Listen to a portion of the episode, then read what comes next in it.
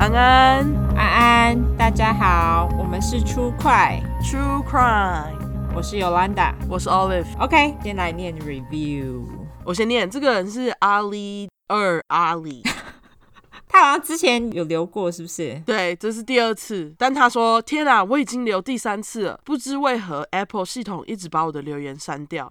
真的很爱你们的真性情与爆粗口，还有帮他们取小名也好有趣，有种亲切感。最喜欢听你们骂这些杀人犯、鸡白狼、神经病，听了超级舒压。拜托红了之后也继续保持啊，因为做画图的工作，一天大概有八小时都在电脑前听 Podcast。你们的节目长度真的是我好喜欢的，案件内容也巨细靡遗。实在是听了很过瘾，也推广给我所有的同事，大家一起听出快啦！耶耶！对，大家一起听起来。我刚刚有念他的标题吗？五星吹捧不够，我再补五颗。感谢十颗星，十颗星。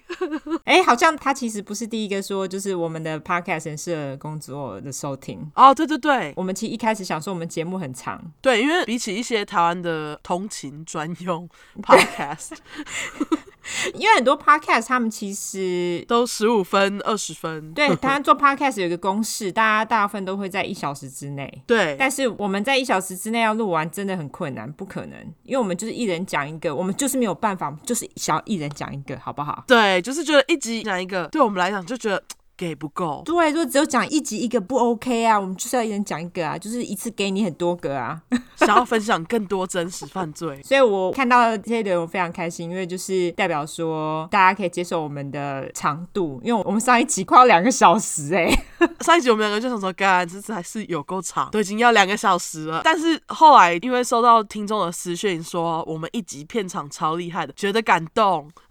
对对对对，而且有人就说听了三集就下班了，好爽！我就觉得干超棒的啊！对啊，没错，感谢大家，真的感谢你们。好，下一个是小明风筝，念我的留言，念我念我，超爱超好听。听完之后觉得六七零年代到底怎么回事？问号问号问号。每天都在期待下一块，谢谢，谢谢你。而且六七年代我真的不知道出了什么问题，心理疾病不被重视的时间就这样。我觉得还有那个时代就是用药的人很多，什么迷幻药啊，啊对啦，对，是不是因为嗑药嗑太多，然后大家都开始发疯、起笑这样子啊？我觉得应该是，但是我觉得不能只怪药，我觉得人本身有问题就有问题啊。你说对了，没错，这倒是真的。我今天要讲的那个人，就是我觉得他就是本身有问题。对，好。我们等会再讲他，等会就知道了。好，继续。对，好，那下一个留言是响应一心，嗯，OK，那他讲说，这他的名字，对，响应一心听起来好恐怖。那他就是标题讲说有猫就给心惊叹号，内容充实诙谐，感觉出来相当用，少一个心哈，相当用心在制作节目，而且超喜欢主持人爽朗的笑声，重点是有猫咪，棒棒，嘿，有猫。最棒，没错。现在我对面其实就坐了一只在睡觉，好爽哦！啊、哦，羡慕。继续。好，下一个，他是 Alice Love True Crime，他说出快赞赞赞，一起听暗黑森林的同事来报道，把握最后的机会，赶快留言，感谢两位认真的整理很多故事细节分享给大家，陪我们度过了。很多有趣的时间，赞赞！我觉得大家人都超好，超好，就一直跟我们讲这种把握最后的机会，赶快留言。对，希望大家能够赶快塞爆留言，这样子我们就可以用挑的。嗯 我们还没到可以用挑的程度，只在开玩笑哈。对，不过也希望有一天可以红起来。谢谢大家，谢谢大家一直跟我们讲说以后红起来，在红起来之前，对，我们还在等那一天。好，嗯，那下一个是 JM 九五一零一三，他说标题是非常喜欢，很喜欢真实犯罪的故事，还有你们粗口擦低，让沉重的故事不再那么沉重。上个礼拜开车的时候，跟朋友一起听了多多变装的那一段，我开口问，所以她是性别女吗？朋友。回答应该是喜欢变装而已，没想到下一秒你没出现一样的问答，觉得太巧合了，哈哈哈哈。我们在问的问题就是一般人都会问的问题。对啊，我们还是不会。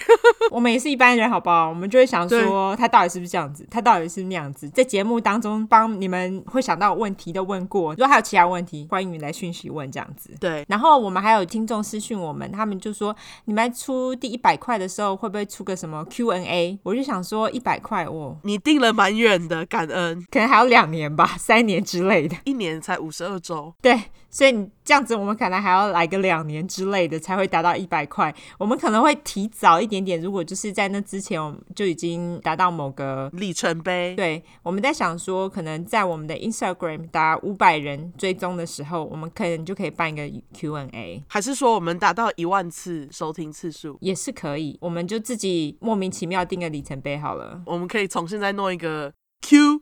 专栏收集你们的问题，不要从现在啦，要经典的时候再给，不然从现在大家都在那边等那个 Q，然后等不到 A，这样子也太久了吧？哦，对哈，对对对，是是是是是，等经典。不过你们如果平常有问题就可以问啦，那我们就也会尽量就回答，反正就跟你们说嘛，反正也没什么讯息我们，我们很寂寞。我还好，我有时候都会就是哦天啊，等一下我要回哪一个？对啊，这些讯息我们的人变多了，很开心。对，谢谢大家。对，希望大家能够揪团一起来帮我们按赞跟按我们追踪，好吗？不要忘记订阅哦。好，我上礼拜在讲那个歌名的时候，忘记翻译了。那个 cease to exist 的意思是不复存在，嗯，就是不再存在了的意思。然后 never learn not to love 这首歌你们有听了吗？我在那个 Instagram 有 po，嗯，呃，那首歌的歌名的意思是从没学会不爱。你看多么的 cheesy，非常哎、欸，他超级 corny 的好不好？好，那我来念免责声明，因为我们的主题是在讲有关血腥、暴力或者性虐待的内容，建议有类似创伤或经验的人，还有不喜欢这类题材，你就不要听了，好不好？嗯哼。另外，十五岁以下的小朋友听阿姨的话，不要听哈，关掉。OK，那我们会用比较轻松的方式去讲这些故事，但是这并不代表我们不尊重受害者。我们通常开玩笑都是开杀人犯的玩笑，我们不会去开死者的玩笑。没错。另外，因为我们住在美国一段时间了，所以还是会中英夹杂，毕竟是翻译的故事，所以不喜欢的人有什么好不喜欢的？其他人都在中英夹杂，我们已经很收敛了，好不好？有什么好不喜欢的？再给你一个学英文的机会。有什么好不好的？台湾人不是很好学吗？好，，OK，好，我们今天就来进入我们的主题了。我们上周啊讲邪教啊，哦。对，意犹未尽，好不好？对，都觉得意犹未尽。我超级意犹未尽的，再来一集邪教好了。对，我们就想说，那我们就来再来一集邪教，好不好？对，一次给你们这么多邪教，让你听到爽为止，让你可以做笔记，写下邪教到底有什么特征，以后你们就不会去信邪教。哇！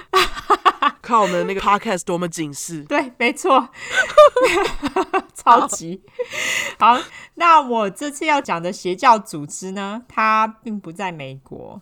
虽然说美国其实还真的蛮多的，嗯，但是这个我们留到之后再讲。我们今天来脱离我们的舒适圈，我们来讲一个在澳洲的邪教故事。OK，OK，okay? Okay. 这个也是我们第一个脱离美国的真实犯罪故事。哦，是哈。我的也不是美国的，欸，天哪，我们好国际化哦！我这次是加拿大的，呜喂，哎，OK，那句不行，因为那个好像是瑞奇与莫蒂的。对，大家有看吗？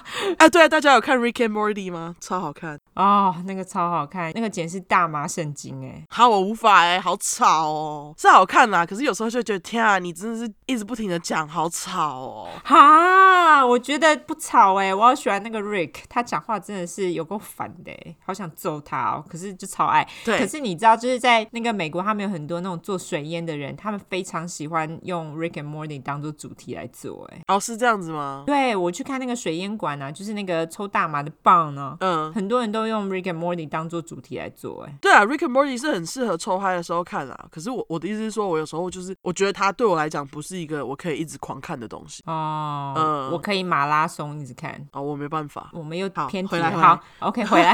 对，我这次要讲的邪教是在澳洲，而且我其实看我们的后台啊，我看，哎，我们来自澳洲的听众其实算是第三名，哎，对啊，但就是跟一二名差很多啦，因为第一名一定是台湾嘛，嗯，那第二名就是美国，然后第三名居然是澳洲哎，对啊，我觉得应该是很多在澳台湾人在澳洲听，对，就是那些 working holiday，希望就是你们边工作边听我们的故事，也可以笑笑，好不好？因为我知道其实，在澳洲打工蛮辛苦的，对啊，因为会做很多体力活，所以大家要加油喽，好不好？对，搞不好是在那里住的人，推荐给你的朋友，澳洲朋友，大家好，OK，好。好，那我这次要讲的邪教教主是女的哦，那他的名字叫做 Anne Hamilton Byrne，我就叫他就叫安安，就是我们一开始的安安啦，时代的眼泪安安，大家到底知道什么是安安呐？就是因为有观众问我们安安是谁，然后我就想说，我们国中的时候在聊天室时期，你在跟人家打招呼，你不是都会安安？对，这然后我就想说，天啊，这是时代眼泪吗？这是这是时代眼泪，没错，太国中，天哪！都不知道多久之前的事嘞，就是 Messenger 时期啊，MSN 是不是？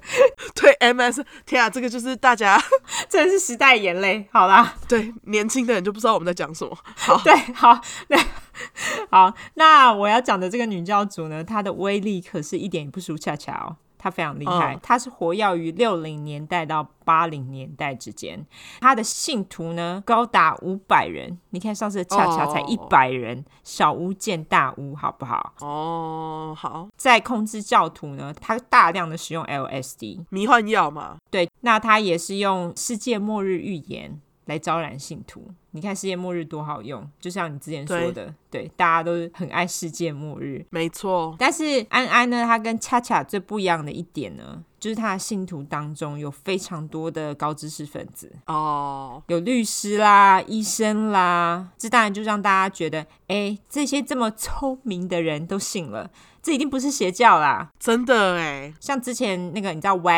Waco，Waco 就是在美国德州的一个很有名的案件，嗯，这之后我们有机会来讲。讲好了，好，他们里面有一个最有力的信徒，他就是大学教授，还帮他们背书吗？对，就是有高知识分子帮忙背书的邪教。非常容易招人，嗯，就是除此之外呢，安安他更利用这些高教育、高知识分子呢，得到巨大的财富。除此之外，他还利用他们得到二十八个子女，很厉害吧？嗯，他到底怎么做到的？那我们一样从他小时候开始说起了。OK，好，安安的本来名字啊，根本就不是 Anne Hamilton Byrne。他本来名字跟这个一点关系都没有。他出生的时候，他的名字叫做 Evelyn Grace Victoria Edwards，很长吧？嗯，很长。Victoria Edwards 是一个姓，他可能就是妈妈跟爸爸的名字是那个中间有一横关在一起的，就是有点像台湾的冠夫姓。台湾的冠夫姓有时候会什么林王叉叉，或者是什么陈林叉叉这样子。通常那个不会给小孩呢。那个是因为冠夫姓都是女生啊。对啊，可是我的意思是说，可是像你现在讲的这个。他通常我们在台湾只有妈妈会惯，小孩不会惯，懂我意思吗？小孩不会惯双姓，像这个一样。那他这个是因为爸爸惯老婆的姓，所以他就是传给小孩这样子。OK OK，就是两个都改。对，Okay. 美国通常。他们有时候两个都改，像我跟我老公周颖可能也会这样子。OK，那他是出生于一九二一年，澳洲的有一个城市叫 Sale，S A L E，你不觉得名字超妙的吗？就是那个 Sale。嗯。那他是家里七个小孩当中的老大，他的爸爸呢有打过第一次世界大战哦。哦，安安的妈妈是他的二婚，就是他一婚的老婆呢，其实难产的时候死了，所以他后来就再娶。安安的妈妈呢，其实是来自伦敦的灵媒。哦，oh. 他说他可以跟死掉人讲话所以你看安安他从小就耳濡目染，有没有？但是其实他们小镇里啊，就那个 Sale 那个小镇里面的人都觉得安安他妈妈根本就是一个在街上烧自己头发的神经病。哈，他怎么烧自己头发？可能是一种仪式之类的吧。OK，或者是他就是发疯了。那心理医生呢也认证，就是他的确是有呃偏执性精神分裂，其实就是精神分裂啦。OK，安安妈她大半辈子几乎都是在精神病院度过。他待过大概有四个精神病院吧，但是没有一个真正把他治好。嗯，那他最后也是死在精神病院里面。啊，蛮惨的。那安安的爸爸呢，其实也是一个渣男啊。他其实就是。并没有负起养育儿女的责任，他常常会突然就消失，然后又出现，又消失。出现的时候好像就只有跟妈妈打炮，然后就生小孩这样子。哦，消失的时候呢，好像是跑去另外一个宗教组织，所以他出现就跟老婆打炮，消失就去宗教组织。那安安他们就是爸爸经常不见，妈妈的精神又这么不稳定，他们小孩子几乎都是在孤儿院里面度过。你看爸爸这样消失还能生七个，真的不简单。那安安他二十一岁的时候呢，他就把自己的名字给改了，就是现在我们知道 Anne Hamilton。至于为什么他改名字是个谜，因为他。就突然就不见了，然后再出现的时候就是这个名字哦。Oh, 但是呢，从这个可以看出一点端倪，就是他想要摆脱他的原生家庭，对，他想要摆脱他那个惨淡的，对，惨淡的童年。他自己觉得啦，对，的确蛮惨淡，因为都是在孤儿院里面度过嘛。嗯，那他想要把自己重新塑造成另外一个人。改完名字的同一年呢，他就跟一个叫做 Lionel Harris，我就叫他阿诺。好，他们是在一个水果农场里面认识的。那因为安安呢，他渴望有一个自己的家庭，因此他就跟还在当兵打二战的阿诺鲁肖，他就跟他说：“哦，我想要结婚啊，我想要一个家庭嘛。”好，结果阿诺就提早了八个月退伍哦。哦，oh. 其实这个是应该是不可以，因为照理说他们应该是有签约的。但是阿诺也算是很幸运啦，他上头长官也没有给他任何的困难难堪，就让他退伍了。然后他就结婚去了。呃，安安他虽然想要一个家庭，但他其实并不想生。至于原因是什么，我之后再说。他那时候就跟阿诺就是计划要领养小孩，但是在一九九五年，就是一九九五年，呃。对不起，但是在一九五五年，安安三十四岁的时候，在他们也快要得到他们第一个领养的小孩的时候，阿诺就突然出车祸死了啊！Oh. 就小孩子也领养不到啦，因为就是文件本来都已经弄好了，可是爸爸死了，就领养不到了。不懂为何？你知道像其实在台湾领养也是一件困难事嘛？哦，oh, 就是今天如果你是单身的话，你不能领养哎，你一定要有个家庭哎，这好奇怪哦，这是对，而且我不知道就是台湾同志可不可以领养哦。Oh. 哦，希望可以，可能现在可以，可之前就不行啊，因为之前同志婚姻还没有合法的时候，他们不能结婚嘛。哦，那他们如果说交往已久，想要一个小孩，那他们也没有办法领养啊。哦，对，就是澳洲那个时候可能法律有点类似这样子。OK，老公死了，小孩也没有，也没有办法领养了这样子。嗯，这个时候心碎的安安呢，他就转向了瑜伽。OK，他就开始学习一个瑜伽叫做 Tantric Yoga，这种瑜伽好像就叫做密宗瑜伽。那也有人说它是双修瑜伽，OK，意思就是说是要两个人一起进行。我有上网去查看，说这是什么东西，因为我虽然有在做瑜伽，我还真是对这个完全没有接触。但是他说这种瑜伽呢，好像是有分。白黑红三种，它好像跟那个密宗的分法有点像。密宗有分白黑红，白色的呢是偏灵性上的瑜伽，红跟黑呢就比较多肢体的瑜伽，就是它可能会跟性有关。哦、oh，OK，对，那如果有任何听众有比较了解的，就是可以跟我们说一下这样子。OK，有兴趣让自己跟另一半的床事更加幸福的人，也许可以了解一下。OK，台湾好像有，对，我这边我就不多说了。好，一九六零年就在安安三十九岁的时候，他就成为了瑜伽老师。他还加上就是从他妈妈那边学到的伪东方哲学是怎样？美国也有啊，他们就是会觉得自己什么超有灵性啊，你打坐啊、冥想啊，他们就觉得那个是东方哲学，你知道吗？哦，就是把东方的真正的哲学白话。对，等会你就知道为什么我说这是伪东方，因为他加入这些伪东方哲学之后呢，他课程居然开始受到那个墨尔本。郊区 suburb mom，OK，他们就是都是一些有钱人住的，有没有？郊区呢，有钱中年妇女的喜爱。那在这个时候呢，正好是西方 New Age 新世纪宗教运动，OK，他那时候正好盛行，有许多佛教跟印度教灵性元素，那个时候就被带到西方，那正好符合他那个伪东方哲学，有没有？嗯，正是创邪教的好时机呀。对啊，所以本来呢就在学瑜伽，又受到妈妈启发的安安呢，他在将印度教中的悉达多跟博加梵歌哦，杀了我好不好？他就是 Siddhartha 跟 Bhagavad Gita，悉达多让它翻成中文呢，它意思就是流浪者之歌。Bhagavad Gita，它翻成中文就是神之歌，是不是说出来就觉得我们现在 Podcast 充满了深度？觉得你翻的比原本的名字还要好懂。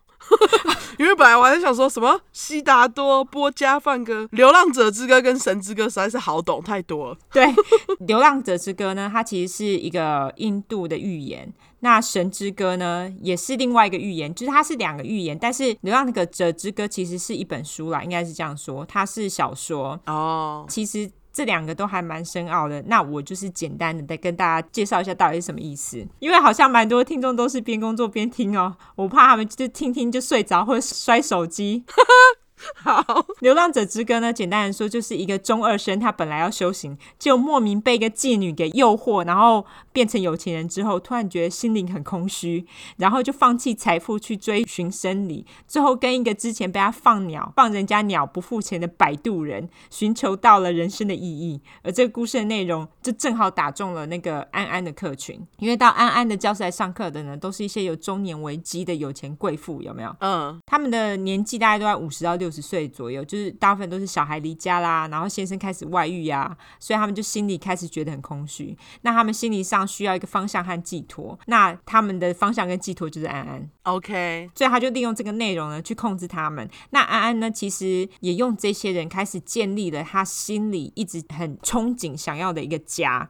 那他也希望这些人能够变成他的家人，所以安安呢，他就开始怂恿这些中年妇女跟他们的老公离婚哦。蛤那在当时呢，因为社会的氛围比较保守嘛，嗯，离婚呢是被视为很可耻的事情，所以。其实台湾现在还是这样子，是，因此这些离婚的女人呢，她们所能依靠的就只有安安了。你不觉得这张很贱吗？这个就是邪教教主的那个，他就是一定会先把你跟世界隔离。没错，没错。那至于《神之歌》呢，它其实就是一个印度史诗，它的内容呢，就讲一个人界的王子在打一个很大的仗之前呢，他突然心生疑惑，因为有很多的亲友在地方，结果他的马夫呢，也就是台湾人比较熟悉的黑天，黑天。就是，如果大家有看《平民百万富翁》里面，他就有出现，他是一个蓝色皮肤的小孩。当然，他有大人的形象，但是小孩的形象在印度非常多。OK，所以他的马夫呢，就是黑天的化身。那黑天呢，其实是战争之神哦，oh. 所以他就一直劝他。最后王子呢就被他说服，然后就参战了。那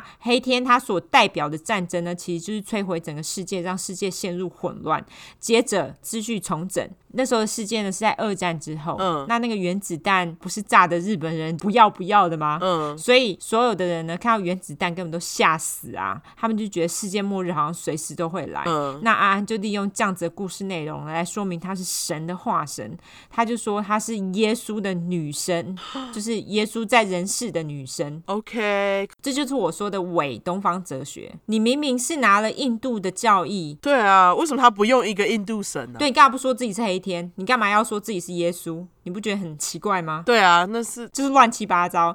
所以他那时候就说自己是耶稣的化身，所以他就说只有信他的人呢，才能度过世界末日，存活下来。除此之外呢，他还需要小孩，这样子家庭才会完整嘛。嗯。那至于小孩的事情呢，等会就会说到了。好，他也为了要得到这些小孩，然后不让外界起疑心，很聪明的安安呢，他就决定将他所创的邪教呢，注册为一个跟护理师相关的组织，就是说的，哦，我是。Medical and Nurse Organization。哦，安安他在一九六二年的时候呢，他也骗到一个信徒。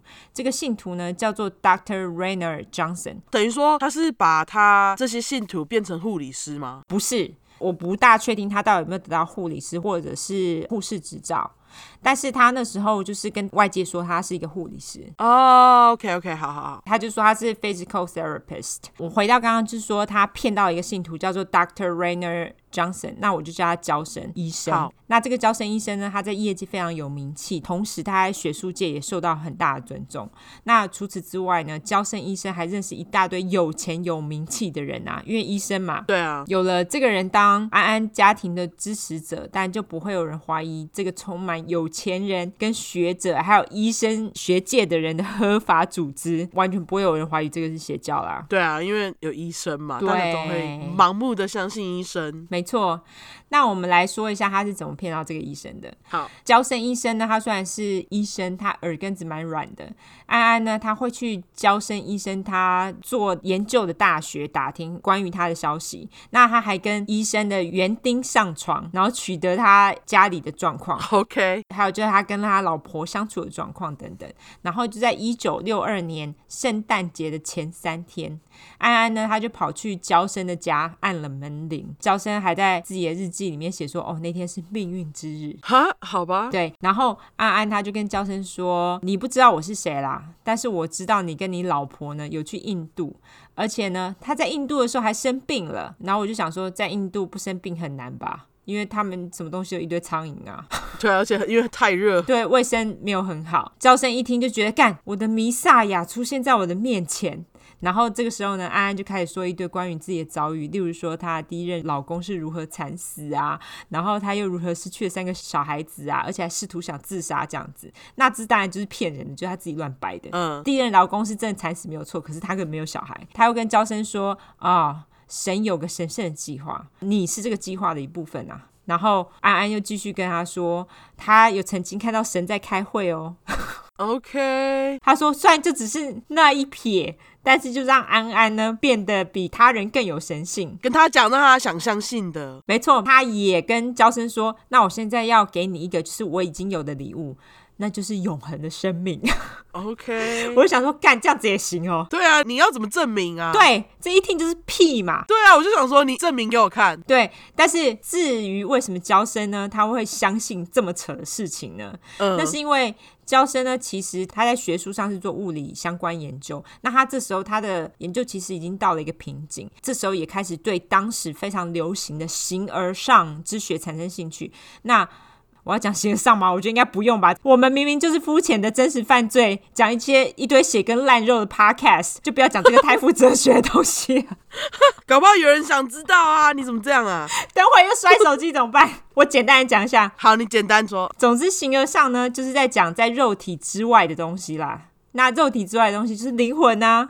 就是本体这些东西啦，安安呢，他也就是在这个时候呢，提供招生一个形而上最有力的证据，就跟他唬烂说神在开会就对了。对，他就是讲说我就是神这样，他也太好唬了吧，超好唬，明明就是一个物理学家，就跟你说他耳根子很软，嗯。后来呢，安安还用了一个奇迹来证明他就是耶稣的转世哦。OK，他就在隔年的五月呢，安安组织当中就是有一个有钱的贵妇，她出了车祸，她那时候不但头骨碎了，而且还伤到她的眼睛。那医生也跟她说：“哦，你那只眼睛可能从此就失明哦。”那安安知道后呢，他就立刻做了不知道什么仪式啦。那那个妇人呢，居然很快就出院了，眼睛也看得到了。Huh? 所以娇生看到这个，他就觉得这简直是奇迹呀！他马上就把这件事情跟业界其他医生说，那其他医生也觉得非常不可思议，所以就更多医生就加入安安的家庭。那这个组织的名称呢，就是他们这些很多医生的组织名称叫做 The Great White Brotherhood，中文我就翻大白兄弟会，因为毕竟医生都穿白袍，然后这么叫好像也蛮合理的。但是其实这个跟医生一点关系都没有，这其实也是因为安安他非常种族歧视哦，所以他才会这样。这样叫对，那我等会再来说为什么。嗯，安安呢，他既然是耶稣的转世嘛，那他就说那些很忠心的信徒啊，安安他就用耶稣使徒的姓名来帮他们命名。娇生呢，当然就是他的第一个使徒啦。是，我觉得超不要脸的，他都自己叫自己是耶稣了。对啊，我觉得是很不要脸哎。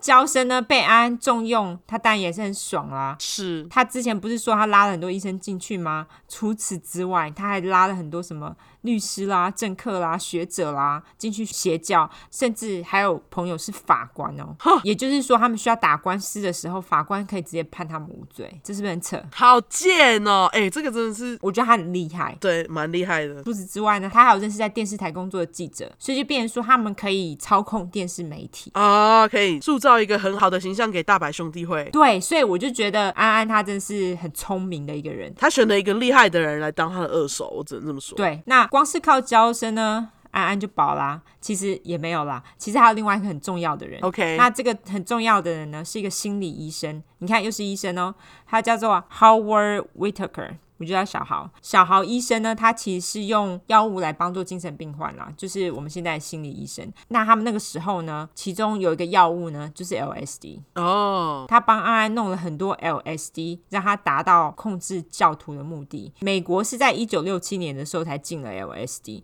但是澳洲呢更晚，澳洲一直到一九七五年才禁。哇，嗯，所以他那时候 LSD 还是合法的处方签药。哦，你知道现在 LSD 就是在 LA 很多那种精神科医生开始开小量，就是 microdose 小量的 LSD 给一些高科技人服用吗？哦，因为 LSD 好像你就是用多了会上瘾，然后而且会有幻觉嘛。嗯，但是听说他们现在会开一些比较小量的给他们用，因为听说能够帮助他们在工作的时候可以有比较多的 idea 的样子。哦，这是我听说的。虽然这些加入的人呢，都是一些上流社会人，不是嬉皮，因为 LSD 就是被嬉皮滥用嘛。嗯，但是呢，在他们众多的仪式当中呢，安安也会让大家。使用 LSD 来加强效果，这一定的啊，毕竟要弄得很灵性，好像都要靠 LSD 嘛，不然灵性不起来啊。所以在新的教徒呢，要加入他们的邪教的时候呢，都要经过一个叫做 a clearing 的仪式。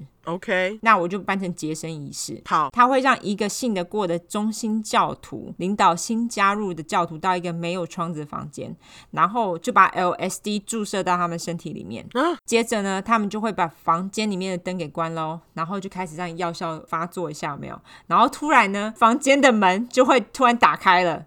那出现在门口的呢，就是安安。Okay. 安安会穿着一袭白色的罩衫。更妙是，我觉得这点真的超妙。更妙是，信徒还会帮他准备干冰，所以他就看起来就是踩在云上面的样子，有没有？笑哎、欸，好。然后他就会进入房间，跟所有人说：“你们看到神了。”我觉得你真的很敢哎、欸，你不觉得超敢的吗？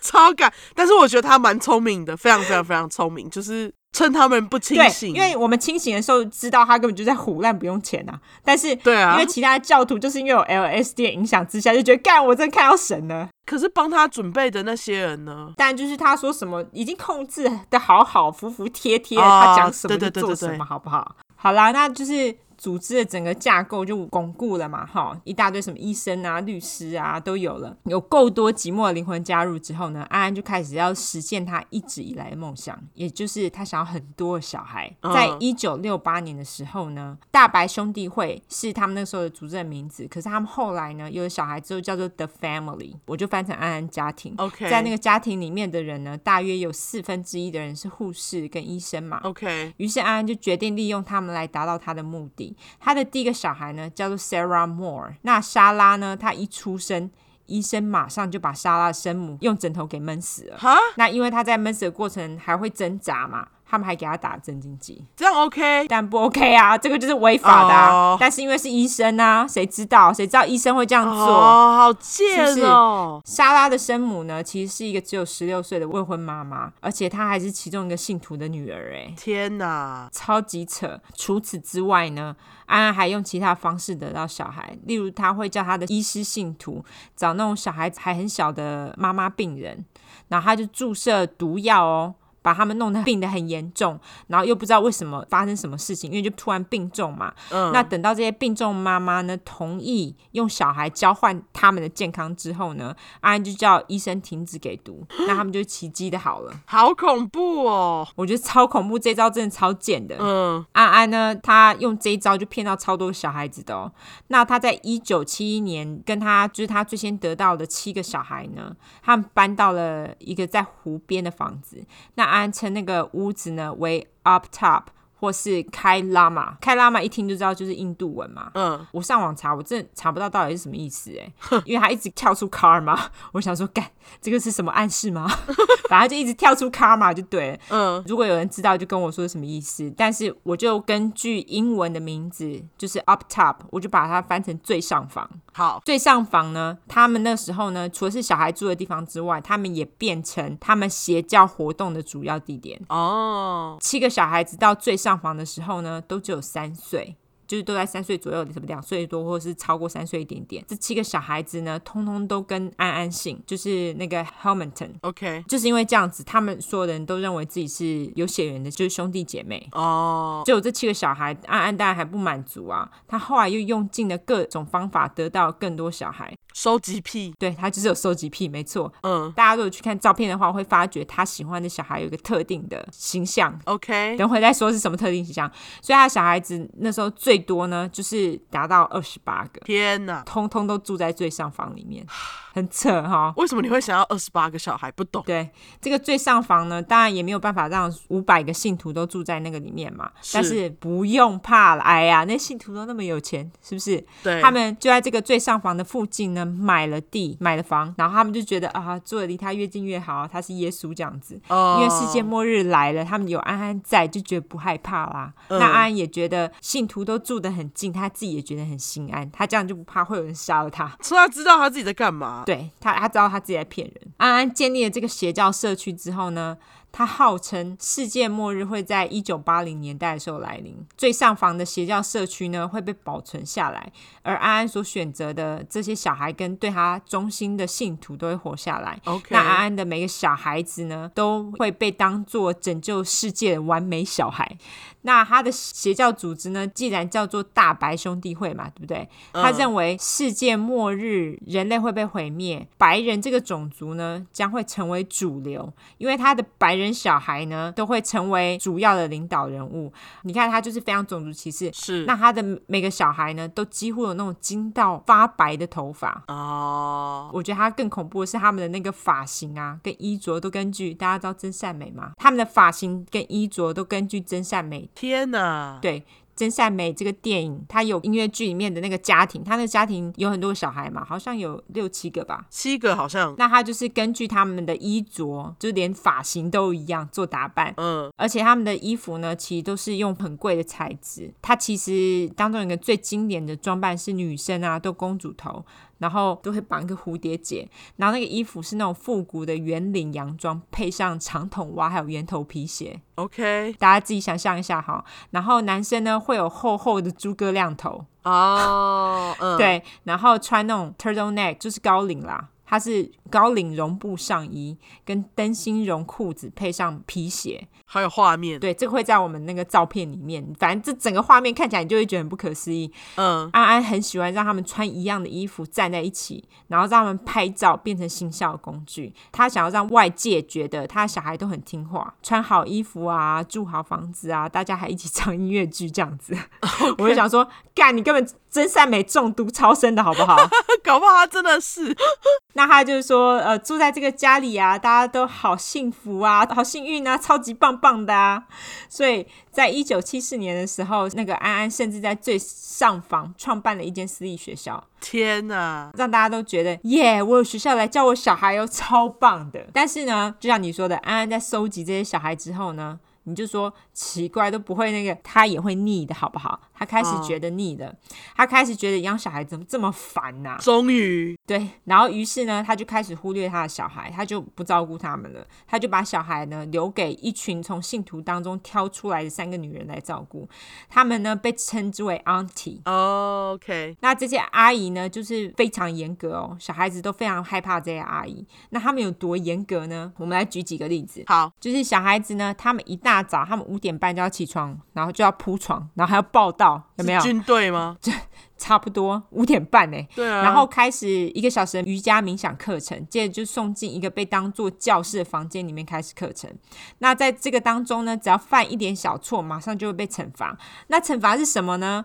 但不是只有什么打手心啊、打屁股啊，那个是家常便饭啊，那个就是已经不算什么了。OK，有一次呢，有个邪教教徒他去上画画课，结果走的时候呢，他就发现一个那个笔刷不见了，他就跟阿姨打小报告。结果阿姨就开始惩罚小孩，要找出偷笔刷的人。哈，他们认为是小孩偷的。OK OK，那他们就把小孩的头压进水里面，呢？全部吗？全部，一个一个压，压、oh、到他们快昏倒，然后就把他弄起来。那如果你你有没有偷笔刷？他这样子呢，持续了好几个小时，就是这样压头压了好几个小时。天哪，对，都没有人承认，也没有人阻止他们去弄这些小孩，没有人阻止啊，没有其他人在场啊。那小孩子他们不知道这个是不对的，他们只觉得那个就是处罚，但是没有人承认，因为笔刷根本就没有被偷，是教徒在把用具收进他们自己的车子里面的时候掉在草皮上面，他们后来就在草皮上面找到了。你不觉得超瞎吗？超瞎，你对啊，又没证据。对，然后他们也没有说哦，对不起，就是说哦，好，找到那就算了，就就放他们走，就这样。OK，那这样子的惩罚行为啊，其实安安他也不是不知道，他知道，他不但知道，他还鼓励阿姨们这样子处罚小孩，嗯，而且他乐在其中。他有时候会在阿姨在处罚小孩的时候，他叫阿姨把电话筒就是拉到被处罚小孩的旁边，所以他可以听他们哭跟尖叫。这种人就是不应该有小孩，对，他就是变态啊，没自知之明。那还有更变态是什么？就是安安呢，他对小孩们的体重呢有强烈的执着，那个是因为他对自己的身体有强烈的执着。他们的食物，所以小孩书都是被严加控管的哦。他们在冰箱上面是有密码锁的，只有阿姨知道密码，小孩不知道。什么笑哎呀？对，这超扯的。那他们有时候呢，小孩子一餐只有几片水果而已。或是就一些清蒸蔬菜，就是也没有好好吃饭。嗯，他们小孩子会定时量体重，那他如果学小孩太重的话呢，他们就让小孩吃的更少。哈，搞得有很多小孩，他们那时候要量体重的时候，他们会去挖喉咙呕吐，就是为了让自己体重更轻嘛。好可怜哦，嗯，非常可怜。除此之外，安安还告诉小孩说，青春期身体的变化是恶心不洁的。嗯，尤其是女孩们认为他们的月经啦、胸部的成长啦、阴毛啦。都是不洁，然后很恶心的，有性需求都是非常不好的这样子。OK，有人说呢，这是因为安安她其实对于自己身体也不安全感，没有任何人看过她的裸体，也没有任何人看到她穿衣服穿很少，她都是穿的，就是把自己都包起来这样子。OK，安安对自己的体重呢也充满不安全感。OK，她对自己的体重外表非常在意，有人就推测这是她不生小孩的原因。除此之外呢，她也做过很多次的整形，哼，所以你就可以知道她对她。自己外表真的非常在意。那就在一九七五年左右呢，安安的信徒又帮他盖了一座宫庙，哈，OK，叫做 Shanti Nakata，就是静之船。那安安呢就开始在那边传教，他的信徒呢就是每周都会去那边听他在胡乱世界末日的事情啦，那或是一些什么奇怪的东方伪哲学等等。那当然在听传教的当下呢，还是要用 LSD 啊，有没有？如果安安不在的话呢，他们就会听他们录音带。好虔诚哦，对，我觉得是超扯的。对，安安家族的小孩之一呢，其中一个叫做李安 Chris，就叫李安啦，这个小女孩。嗯，那她在十四岁的时候呢，她必须经历其他小孩都得必须经历的一个仪式，叫做 Going Through。嗯，那我们就叫她出关仪式好了。好，他们这个仪式呢是这样子，他们把李安呢带到就是那个没有窗户的房间，一样注射 LSD，然后。他就把李安关在那个房间里面，关好几天哦。而且不止这样子，每十二个小时，阿姨就要再给她一剂 LSD。小女孩才十四岁，她哪知道 LSD 是什么？什么是 bad trip？她也不知道啊。那她根本就是被那些幻觉吓得要死，去尖叫。那他们就搞到那个湖的对岸的邻居啊，他听到了这些尖叫声就报警嘛。但是安安其实也没在怕的啦，完全准备好。他就在警察到的时候呢，阿姨就把警察请到屋里，然后还工厂。然后另外一个阿姨呢，就会把小孩带。到他们在杂物间的那个墙有挖洞哦，他就把他们塞进那个洞里面，再盖上一个假墙，就把小孩子都藏起来的意思啊，直到警察走为止。哦，就是直接跟警察说我们这里没有小孩，这样子是不是？对，就说我不知道你在讲什么，没有小孩啊，你在讲什么？他就这样。对，那他们从小呢就被教育说，警察呢是来把他们抓走的，警察很危险。如果被警察找到呢，警察会打你们哦，还会强暴你们哦。这搞不好是真的，现在是对 对，所以他们就跟他们说，当警察来的时候啊，你们就要乖乖安静的待到他们走为止。所以他们就是完全没有任何人出声。他们在那个洞里面的时候，嗯，有时候警察来的时候，有些小孩子就来不及跑进洞里面嘛。但是他们也被套好台词了，就是警察就问他们说：“哦，你们好不好啊？有没有好好喂你吃饭啊？”他们都说：“嗯，很好啊，我们有好好吃饭啊。”那小孩子其实也认为那个是真的，因为他们从来不知道其他小孩是怎么被对待的，他们不知道他们被对待的方式是不对的。OK，小孩当中呢，就是我刚刚说年纪最长的莎拉，就是他们第一个小孩嘛，嗯，他就开始叛逆了，他就不想遵循安安所定下的那个饮食规则，就是很饿啊。饿死了怎么守？对啊，老是很饿很烦啊。对，会生气呢。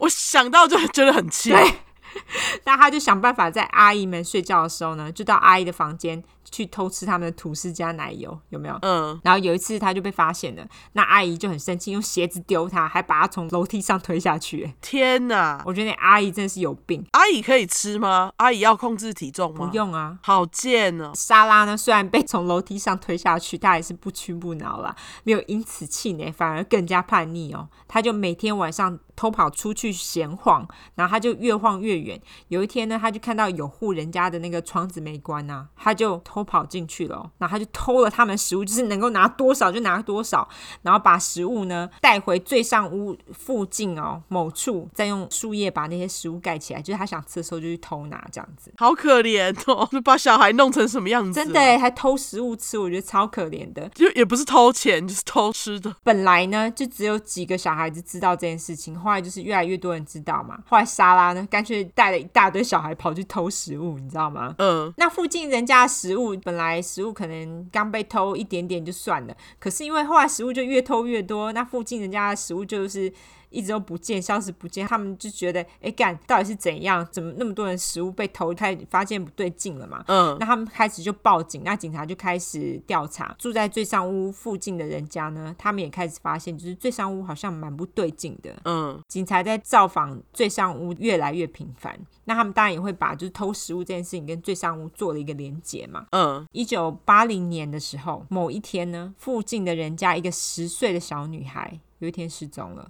那女孩的爸爸呢，记得他把小孩送到前妻家的时候呢，有一台白色的车子停在他前妻家的院子里面。小女孩呢，她隔天没有去上学，爸爸马上就觉得很不对劲啊，他就报警，而且他马上去法院申请小孩子的监护权，完全监护权。虽然爸爸他不知道小孩在哪里，但是因为他那时候有看到那个白色的车子，他要把车号记下来，所以他就给警察那个车号。那警察一一查车牌呢，他就发觉这个车子是来自于最上屋。那他们跑到最上屋去搜索，他们并没有搜索到那个失踪的十岁小女孩。可能在墙里面吧。OK，虽然没有找到小女孩呢，但是最上屋的名誉一夕之间就大幅的下滑。那个是他们搬到最上屋之后的第一个官司。法官呢，他们那时候也决定让媒体就进入法院参与审判的过程。可是他不是有买通法官吗？对。我觉得是因为并没有所有的法官被买通，oh. 他们可能正好收到这个 case 的法官并不是他们认识。OK，okay. 对。那虽然说呢，小孩的绑架案其实是在妈妈身上，因为是送回妈妈的时候不见的嘛，那就代表说可能是妈妈跟最上屋做了什么 deal 这样子。哦，oh, 懂了，嗯。但是这时候最上屋跟小女孩的绑架就产生了连结嘛，那对于最上屋的那个。最上屋、最上房，反正不不管是屋还房，好，就是最上屋的那个名声来说呢，就变得不是很好。但是安安这时候也不是很在意，嗯，为什么他不是很在意呢？因为他在一九七八年的时候啊，他跟一个搬到澳洲的有钱英国人结婚了，嗯，那那个人叫做 William Byrne，我叫老威。这个老威呢，他就是有钱到一个不行啊。而且对安安百依百顺，就是安安想干嘛他都照做。嗯，加上信徒呢，他们捐很多钱给邪教嘛，因为那些信徒也都很有钱嘛，所以安安这时候就已经有钱到爆炸。于是呢，他到处在世界各地置产。那他连在美国纽约还有夏威夷，他都有资产哦，在英国也有，超有钱，就是有钱到爆炸。那他之前不是预言，就是八零年的时候会有世界末日吗？嗯，但他现在这么有钱了嘛，他就觉得，哎，好像不用再靠世界末日来骗钱了。说，对。那后来呢，对于控制最上屋的小孩们呢，也开始就是觉得兴致缺缺了啦。因此，在莎拉还有李安这两个小女孩，她们十六岁的时候，安安对他们的控制就变松懈，安安就让他们自己去外面交朋友了。哦，oh. 他们那时候呢，就跟一对姐妹，就是不是最上房的人，外面的姐妹做了朋友。那他们跟这两个姐妹做普通那个青少年会做的事情，他们一起去吃麦当劳啊，一起逛街啊，一起吃饭啊。那两个姐妹呢，她们也很诚实的跟莎拉还有李安说，觉得他们在最上房的生活非常的奇怪，而且不合理。嗯，然后这时候莎拉跟李安就他们就开始有这个知觉，他们开始就说自己是 POA，就是 Prisoners of Anne。安安的囚犯。哦，他们这时候才发觉，哎。他们的生活真的很不寻常，这样子是对。那有一天呢，莎拉她就跟朋友，就是那个姐妹，还有姐妹的妈妈一起吃饭。那吃完饭之后呢，那个朋友的妈妈就把莎拉送回最上方。莎拉这时候呢，就做了一个很大胆的举动，嗯，她这时候就请朋友的妈妈进了最上方去参观。那时候安安不在，她在夏威夷。那安安她知道之后，她就非常的火大，哎，她就把莎拉赶出了安安家庭。他还落下狠话说。你不是我的女儿了，你出去啊！你死在排水沟里面啦！他就这样跟他讲。好 specific，对，还规定你要怎么死，对，对，还规定你要死在排水沟里面，不能死在其他地方。嗯那后来莎拉呢，她就跑去跟朋友住了，就是那个姐妹那对姐妹住了。她搞不好也很开心，不想要再在那里。她其实很开心，可是她同时也觉得心情不好，因为她觉得她把其他小孩子丢在最上方。她人好好哦。对，她就想说不知道怎么办，她就是有罪恶感，就觉得怎么只有自己逃出来。嗯，这时候朋友爸妈就想了一个办法，他就直接把莎拉送到警局去，然后让莎拉说出了一切事情。所以在一九八七年的时候，警察呢就在某日一大早。七点跑到最上方，就直接冲进去，然后把小孩子都带走，然后并且做全面的搜索。嗯，那他们就是当然搜出了一大堆迷幻药啊。那时候迷幻药已经是禁药了嘛。嗯，那时候安安呢，她不在，她那时候在别的地方度假。但是老威在，就是她老公。老威那时候呢，还把一个小孩就是死拉着都不给警察走，警察还在那边。你说不给警察带走吗？对，警察还就是跟他用抢的就对了。可是他们又不爱这些小孩，到底坚持什么啊？我觉得他们不爱，但他们觉得那个东西是他的哦，别人不能拿走。是是是，嗯。后来呢，警察还到最上房附近。安安的家，因为安安其实不是住在最上方，他是在住在附近，他有另外一个豪宅，他就到了最上方附近安安的家，跟其他信徒的家做搜索。他们那时候也是搜出了一大堆迷幻药跟处方前药。嗯，这时候的安安呢，他跑到纽约去了。你看，警察到处搜索，所以他们基本上这个邪教已经瓦解了。所以他这个时候呢，就从纽约呢做了一个录音带，内容是什么？我念给大家听。好，他讲说。My dear friends, there is no church large enough to hold the splendor of the light and the glory of the Holy Spirit. There is no creed possible for the sublime, wondrous understanding when you touch God. Only love can understand love, and only the godlike can attain to this God consciousness, filling all the spaces, whereas there is no space. Children, we're all oh, children My dear old Christians have fallen flat on it. You know, we are here to give. Remember that to love, it is as simple as that. Living that others may feel your love. 你不觉得 bullshit 吗？他就整个就是，就整段都在绕圈圈呢。反正就是很冠冕堂皇的一番话啦。他们就说，哦，你们有爱其他的人啊，神就会感受到之类的屁话。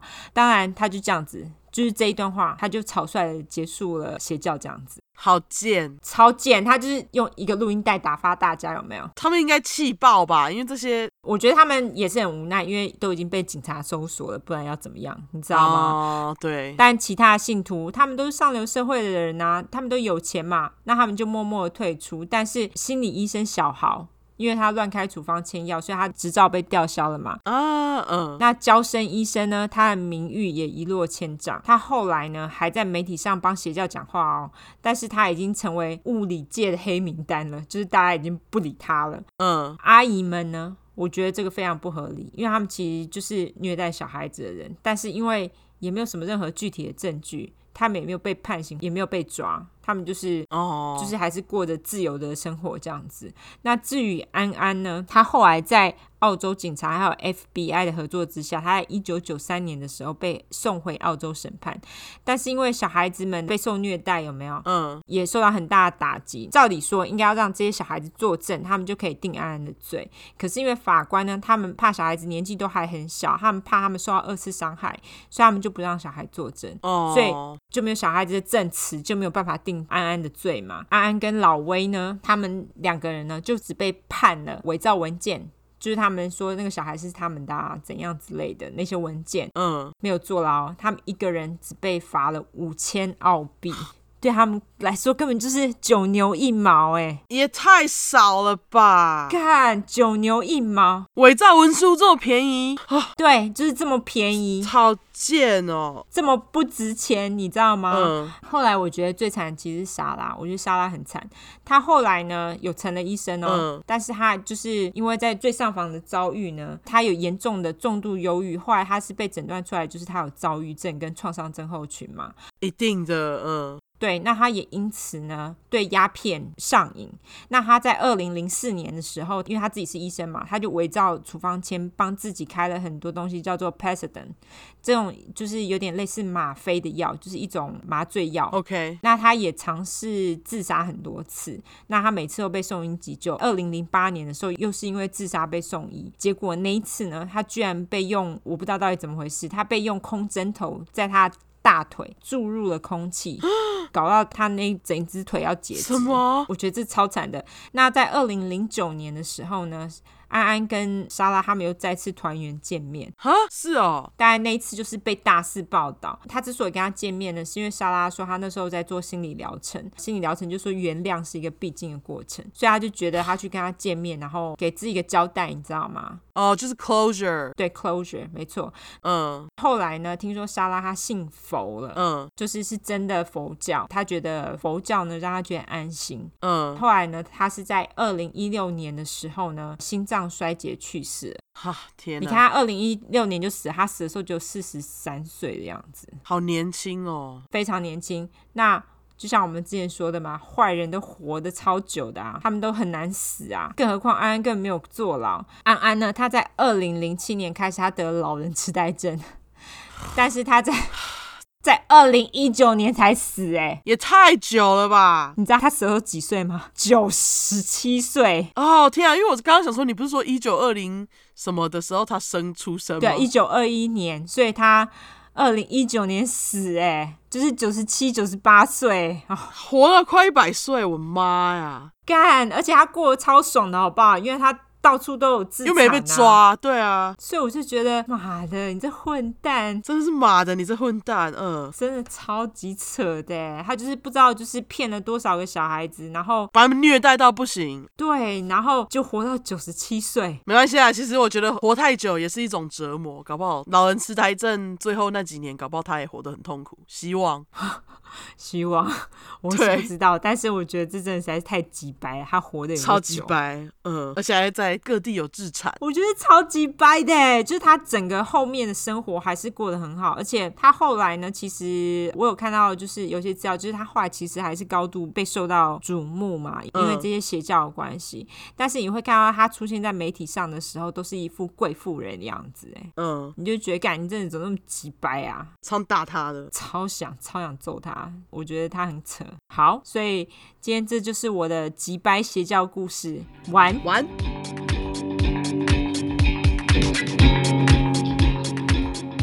好，我们刚刚有讲到上集讲完邪教，觉得我们讲不够，所以我也找了一个邪教故事。那我的故事是位于加拿大。嗯，哎，嘿，哎，哎，怎么了？没有啊，加加拿大人都会哎啊。哦，对哈、哦，哎哎。哎，他们不会直接诶，他们会把哎放在结尾。诶，就是 right。对，但是你刚刚讲那个诶，我觉得听起来像我们台湾人的诶。对，台湾很爱诶。对，而且你还说怎么了吗？没有，没事。我以为你在用台湾人的惊呼方式。哎，所以我才想说，哎，怎么了吗？对，我们都用在前面，他们用在最后面。对，总而言之呢，不知道台湾人有没有听过，就是通常啊，美国人都会一直说加拿大人人很好啊、哦。其实我还真的不知道哎。那你们如果想要知道呢，加拿大人有多么好、多友善的话，可以去看一个在 Netflix 上面的节目，叫做 Rust Valley。哦，我们两个很爱，超爱。他们就是加拿大红警，专门在帮人家修车的。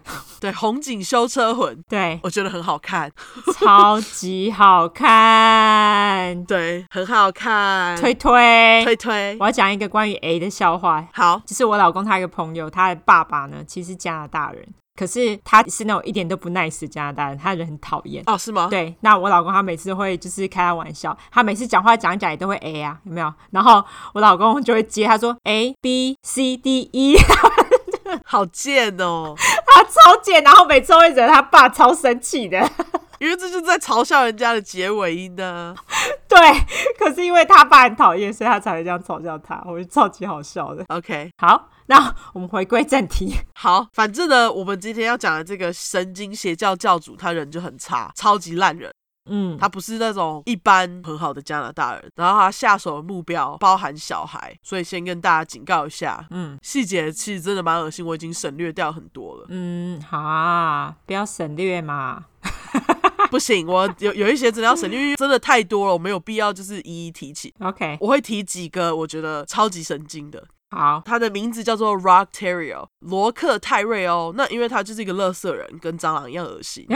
因为 Rock，你知道蟑蟑螂 cockroach，对，在美国这边他们也会叫他 roach，所以我就想说 roach rock，好，有点像，我们就叫他叫他蟑螂。对，我们就叫他张张。好，张张，张张，他是在一九四七年五月十六出生，金牛座。Oh, OK，对，我也不懂金牛座，我觉得金牛座的杀人犯都还蛮特别。好，他很特别，踢笑到很特别。嗯，他出生在一个加拿大魁北镇魁北克的一个小镇。OK，他的父母是虔诚天主教徒，然后总共生了七个小孩。嗯，哎，我这个也生了七个小孩，跟你那个一样。哦，真的哎，哇，呃，对，莫名其妙的巧合。他是第二个小孩，从小他就很聪明外向，而且他是热爱学习的那种。不过由于这个小镇呢的学校只有到国中哦，所以其实家里面的没有一个小孩他是念超过国中的学历。OK，他生长过程中，你可能会讲说，哦，他们家里不知道会不会发生什么事情，跟之前有没有我们讲的那些杀人犯一样。对，可是他生长的过程其实是非常的正常。OK，所以又虐吗？对，又虐。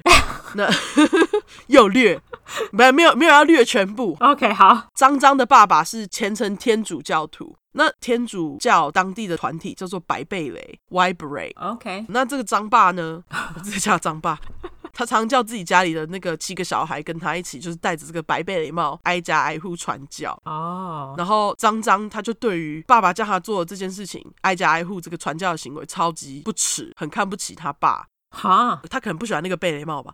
那 我觉得非常有可能。对，他就觉得哎，这戴在我头上不好看。于是他就一并呢讨厌整个天主教。哦，OK，还是觉得哎呀，这爸爸跟妈妈信的这个教就是废物教，废物教，就是 OK，对，你不觉得他们没有通融空间吗？就是邪教教主的特性之一，对对对，毫无毫无弹性，嗯，对，他讨厌一件事情，他就要讨厌全部的人，没错没错，嗯，刚刚有讲到他就是很爱学习的孩子嘛，嗯。然后他也很爱看书。其实他们家是住在加拿大讲法语的区块。加拿大它其实有一大块的区域就只会讲法语，就是在魁北克那区。对，对，于是他自己从小他就自己另外找书学英文，哦、就是一个好学的孩子。真的是哎。那大家通常啊都会对比较聪明的小孩比较好吗？对啊，大家都觉得聪明的小孩管他有没有道德感，他就是个好小孩。没错，那所以小镇里面的大家都对他很好。嗯，他就自己在自己的脑里面脑补，说自己是一个很特别的小孩，比其他人都聪明，自己是上天呢对于这世界派来的礼物。OK，他就是自恋到了极点。OK，那长大的过程中，他有渐渐发现到说，哎，他只要稍微说一点谎呢，就可以争取到大家对他的注意力，然后或者是同情心。嗯，所以张张他就开始编造谎话了嘛。我举个例子。好，他就会说哦，他自己在六岁的时候呢，进去森林里面，然后森林里面有大熊，熊很温驯。OK，就是好温驯啊。对，你们要是有看过《里奥纳多神鬼猎人》这部电影，你就知道熊其实没有那么温驯。可是我还是觉得他们好可爱哦。他们很可爱，但是不温驯。对，那不然他可能就是那个熊跟加拿大人一样好吧？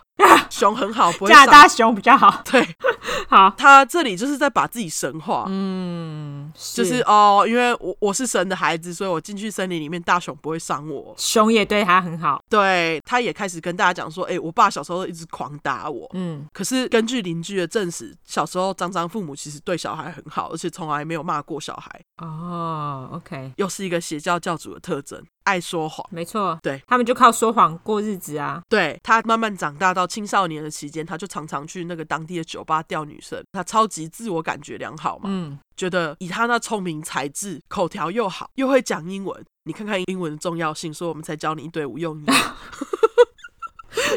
用来去酒吧钓女生。OK，对啊，因为当时大家都只会讲法文嘛，那他自己在那里讲英文。OK，不过不要变得跟张张一样后学了英文。那，那听说呢，听说是张张有个大鸡鸡哦。Oh, OK，嗯，所以他青少年时期他就是女人一个换过一个，然后他也很会说服人，这就让他变得更自恋了。啊，oh, 靠他的大鸡鸡，好。对，到二十岁的时候呢，张张就娶了一个叫做小兰的女生，嗯，她的名字叫做 Francine Granner。婚后两个人就搬到了蒙特利尔 （Montreal）。嗯，过了几年，他们生了两个儿子，生活一切看似很正常哦。可是，在这段期间呢，张张就得到了那个消化性溃疡，好像是胃溃疡，就是胃溃疡吧？呃，现在好像胃溃疡基本上是不需要手术的。嗯，那可是因为在之前药物治疗没有那么好，所以他们就帮他开刀。结果开刀完之后呢，张张就很衰，得了并发症。嗯，然后他就不舒服，就是老是呕吐，然后肚子很痛。嗯。也因为这个并发症，他就觉得干医生没有好好把他的事情做好，因为手术不成功嘛。嗯，然后他就开始自己钻研医疗方面的书籍，越读越多，就觉得嗯，我可以去当医生。就是他对于医疗方面非常的执迷，执迷到他自己洗脑自己说，他觉得他懂够多了啦。嗯，之后呢，他就带着小兰跟两个儿子离开了蒙特略，回到了他长大的那个小镇。这个张张他因为这场病变了一个人。嗯，他开始疯狂酗酒，然后跟大家说：“哦，我跟你说，我读了这么多书，这些书都告诉我，哈，我必须要用酒来治疗，酒是我的药。”我就觉得你。OK，这个人他就只是想要找理由对喝酒而已。OK，对他就是酒精上瘾的嘛。然后他说谎的坏习惯当然没有改啊，他就以这个肚子不舒服的理由啊，开始跟大家说：“哦，我其实当时得了癌症，但是奇迹似的活了下来。”撒回啦！他还跟大家说：“我肚子里面有塑胶。”哈，对。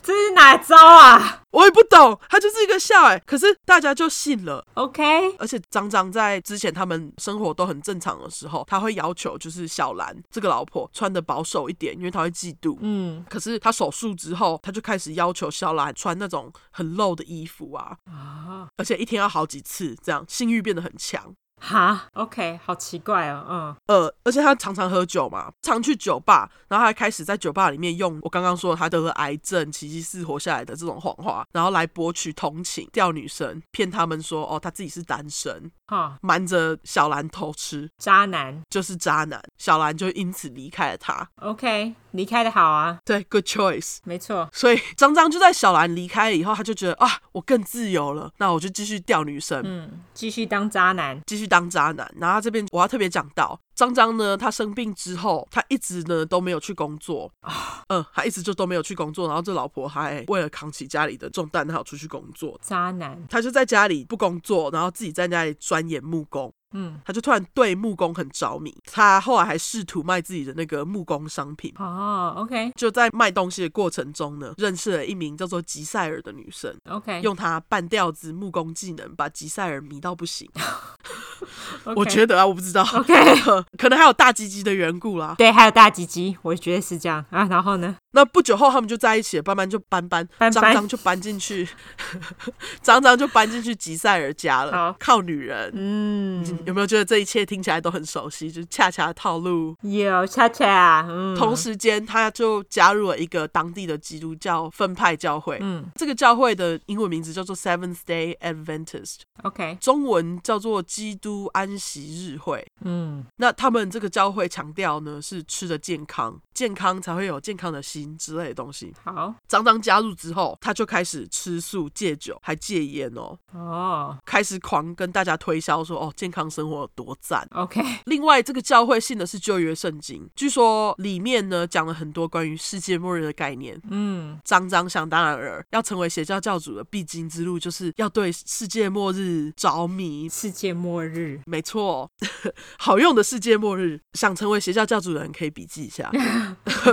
结果张张。就因为这样，他变成教会里面其中一个非常忠实的信徒。OK，然后这教会很特别的地方是，他们还有开一个就是那种收费的戒烟活动。哦，oh, 这样子谁要去戒啊？很多人还是会去哦，因为想要快速戒烟嘛。因为他们其实只有五天。哦，oh. 很多人就为了想要戒烟参加这个活动。嗯，教会呢就会为了要吸引这些只是为了想戒烟的人，episode. 嗯，所以就会在第五天活动结束的时候派出张张出来说服这些人。OK，张张呢，因为这样子帮教会吸引了很多信徒，基本上呢，他要是是业务的话，他就是明星销售员。邪教教主不都这样吗？嗯，基督安息日会的负责人对于张张就是满意到不行，所以就在教会负责人的信任之下呢，张张就带着几个对他特别死忠的信徒到了另外一个小镇，嗯，以教会的名义开了一个健康诊所。嗯，那这时候张张是三十岁。嗯，这个诊所呢，他们就专卖有机食品啊。推崇自然疗法，卖教会的书，OK，这些收入张张都可以抽成，这些信徒就变成张张诊所的员工，嗯，然后据说呢，张张就会要求他们穿那种长及膝盖的长上衣，英文叫做 tunic，T U N I C，嗯。类似那种长挂衫这样，是是是，就是有点像呃罗马罗马人会穿的那一种。对，但是就是到膝盖这样。OK，他那时候就规定女生要穿绿色，男生穿白色，然后他自己穿咖啡色。你看，像这种就是有分颜色啊。听说这个也是一种邪教特性，就是他们会用颜色来分级。对对对，嗯，这个上衣呢之后真的成教了，他都有穿。这些信徒呢也包含了吉赛尔刚刚讲的那个女生，嗯，总共有十一个人，有八个呢介于。十九到二十五岁的年轻女性跟一对夫妇，嗯，这对夫妇的名字是呃，老公叫做雅各，老婆叫做玛丽。OK，玛丽呢参加只是因为跟着老公雅各。才会参加，所以她自己她其实并不想参加，对，她其实不想参加，她只是真的就是为了老公参加。哦，这边就是记一下他们的名字，因为他们之后会蛮常出现到的。OK，张张就叫他所有这些信徒跟他一起搬进吉赛尔的公寓。嗯，这个部分是不是又听起来很熟悉？哦，就跟恰恰一样。对，就叫大家全部一起住到同一个地方。没错，他在把信徒跟他们家有血缘关系的人来做隔离，所以他可以。对这些人就近洗脑，嗯，之后不久，这些单身女信徒就开始不断的对张张大献殷勤，嗯，吉赛尔这时候就觉得不行，张张是我的，我先认识他的，然后因为危机感，吉赛尔就马上跟张张求婚，OK，一个礼拜后，张张就答应了，两个人就结婚了，好随便哦，就很快就结婚了。婚后呢，张张就继续跟这些女信徒打情骂俏，吉赛尔就觉得干。我是不是选错人了？当然是啊，结婚结假的啦。然后结果他们又还是继续在一起啊。嗯。同时呢，就因为这些人全部都住在同一个地方，嗯，信徒的家人们就会担心他们的女儿啊，想说这女人怎么去这个地方住这么多天，然后都没有跟我联络。他们就去找了这个教会的负责人，嗯，这个负责人其实还有试着说服吉赛尔呢，还有这些女孩子离开张张的身边。可是这些人呢，已经被张张洗脑了，根本就听不进去，嗯。那负责人他虽然担心，也不能怎样啊。啊！Oh. 不久之后，有一名叫做丁丁的患者，因为白血症进了这个健康诊所。嗯，还是说服这个丁丁的老公，他把这个老公洗脑到不行，然后老公才把丁丁放到这个医院来。嗯，结果他对丁丁开的处方呢，是 有机食品跟葡萄汁。OK，就这样。天哪！然后当然，有机食品跟葡萄汁无法治疗白血病啊。对啊，丁丁很快就死了啊。Oh. OK，嗯，那这样子大家还信啊？没有，教会负责人这时候就觉得，你怎么可以用我们教会的名声这样子，然后乱开治疗？嗯，然后他的信徒都信了。我等下会告诉你为什么。OK，那这个教会负责人就把张张赶出教会了。OK，不过对张张来讲，他也无所谓啊，因为他刚好他就早就想要自己出来创一个教会了。嗯，然后他他就跟他的信徒讲说：“你们知道为什么丁丁会走吗？”嗯，丁丁会走呢，是神必须要带走他，因为他要去转生。撒谎，他就跟他的信徒讲说：“我想要进去找丁丁治疗的时候，他已经死了。但是因为我进去的缘故，丁丁还暂时的死而复生。然后。” 这样也行，OK，这样也行，也行。然后他就跟信徒讲说，这个丁丁死而复生之后，还看了我一眼，他才真正被神带走。你看，神呢，就是一个想干嘛就干嘛的人，所以神选了我当他的代言人。你们必须听我的话。我现在觉得当邪教教徒的门槛还蛮低的，超级低，就。这样也行，对，这样也行，老天爷啊！然后他就说，而且你知道吗？我进去看钉钉的时候，神告诉我世界末日的日期。OK，所以他世界末日是预测什么时候？我看有没有跟安安一样，一九七九年二月十七号。Oh, OK，安安比较晚一点。对，然后这些信徒也是信了。他有跟他的信徒讲说：“吼，你们只要跟着我，在世界末日的时候，你们就不会死。” OK，Of course，这就是他们邪教教主用的招啊！所有的邪教教主都用这一招，就是信我等永生。没错，这时候呢，他的信徒已经来到了有十二个女人、六个男人跟两个小孩。然后他就带了这一群人到了那个多伦多北边的山里面，嗯，再把信徒跟世界隔开来。因为之前信徒的家人有联络这个教会负责人嘛，所以他现在就把他们带到山里面，真正的隔离。OK，所以张张跟这些信徒说，为什么要到这个山里面呢？是因为神告诉我，我们要来这个山里面。所以他也是为了要隔绝他们的家人跟朋友。对，但是他用这个理由来跟信徒讲说，这个地方是神特别选择让我们世界末日之后扎营的地方，生存的地方。好，你看看，这就是邪教又在一个邪教特征。没错，你不觉得就这些邪教教主可不可以有点新意啊？他们，对对，山里面什么都没有啊，所以他们就等于说是从零开始。张张就开始指使他的信徒啊，盖小木屋，整天指使他们工作十几个小时，嗯，自己就坐在那里什么都不做。他用的理由是他之前得癌症不能工作。OK，对，然后他就让所有的信徒在那边忙得半死。嗯，因此他就帮他的信徒取了一个名字，叫做 Anthill Kids。OK，翻译叫做蚁丘上的孩子，蚂蚁教。蚂蚁教，对。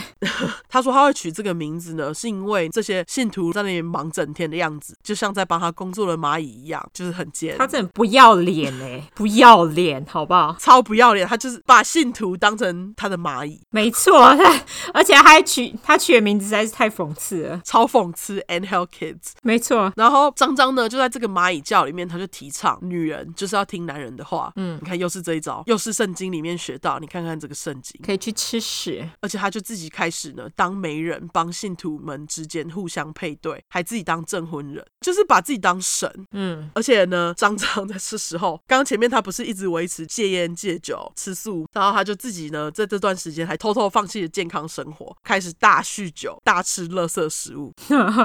OK，你不觉得他很混蛋吗？对。超级掰的啊，就就自己在那里酗酒，酒鬼脾气都不好，也没有兜啦。可是通常那种成为酒鬼的脾气都不是很好，嗯，他就开始对信徒很差，因为信徒工作都工作一整天，可是因为他们也没有钱，食物又不足，嗯，等于说睡眠不足又食物不足，他们整天又要工作一整天，嗯，然后只要有人抱怨肚子饿，他就会打他们。结果有两个人就受不了，也就离开了。张张也没有阻止他们，他就只跟其他剩下来的信徒说：“哦。”这两个人会离开，就是因为他们被恶魔附身了。嗯，后来呢，他就为了持续控制信徒呢，他就开始帮信徒改名，他也自己帮自己改了一个名字哦，他把自己的名字改成摩西 （Moses）。No shit，就是一点都不意外。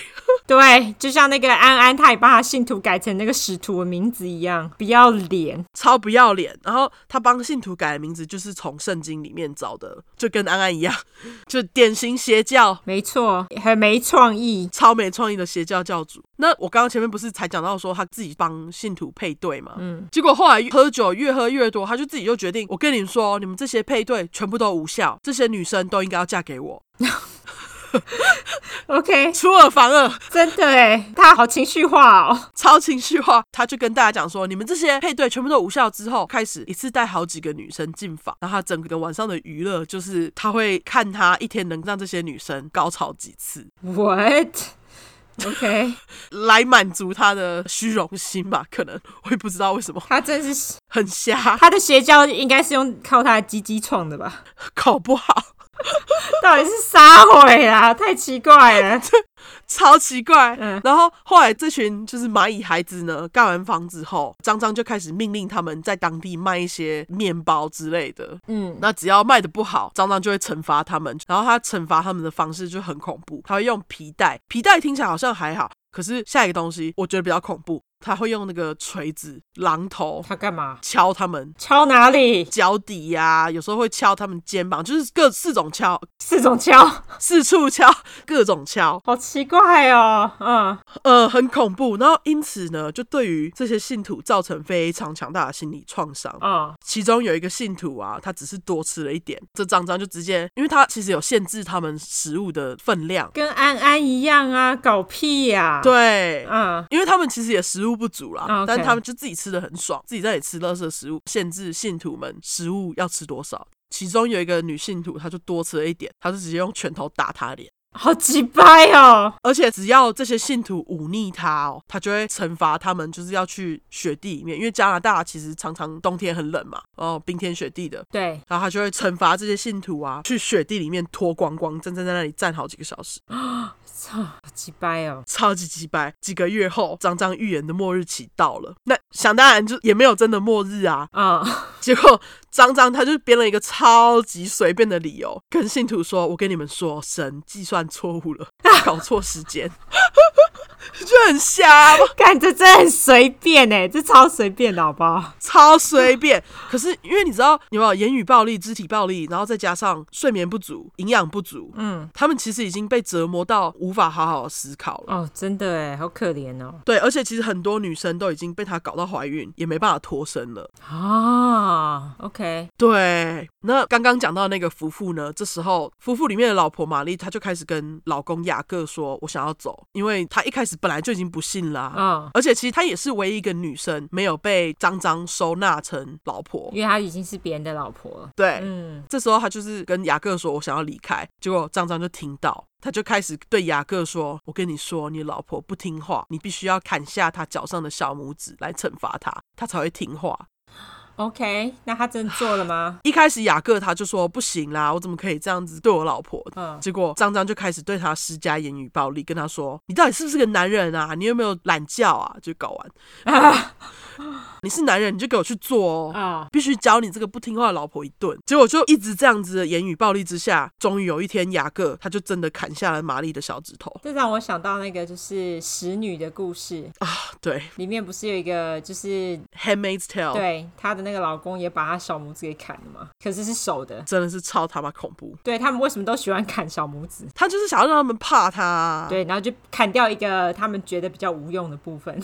对啊，然后不止这样呢，张张呢就跟蚂蚁教会说，只有最大的三个孩子，嗯，并且跟他有血缘关系的那三个小孩才是最重要的小孩，嗯，其他的小孩他不但就是忽视他们之外，还虐待他们。哦，OK，那其中呢，他就找了一个叫做阿伟，全名叫做 Paul Veer，我就叫他阿伟。OK，他就叫这个阿伟看管这些他不重视的小孩哦。可是不是他的小孩的，不是就只有那一对夫妻的小孩吗？对啊，但是我刚刚就说了，他只选他自己最大的三个小孩。哦，所以还有除了最大的之外都是废物，就对了。对他来讲都是废物。对，好。然后也包含这对夫妇的小孩。OK，对。那因为他自己也对这些小孩没耐心啊，所以他就找了这个阿伟来帮他管小孩嘛。那这个阿伟呢，他对小孩其实很没耐心，很多小孩年纪都很小啊，就会哭闹嘛。小孩哭闹，他就揍他们。OK，张张其实也知道，但他也不在意，他就觉得 OK 啊，你就揍他们啊。这时候呢，张张还开始自己扮演当医生的角色。哈，有一天他就跟雅各跟玛丽说：“哎，你们那个两岁的那个小孩子啊，时候到了，我们是应该要来做那个切除睾丸的手术了。”睾丸？Why？不是割包皮而已吗？没有，他就跟雅各跟玛丽说：“我跟你说，为了让你这个小孩变得干净，我必须要把他睾丸切掉。”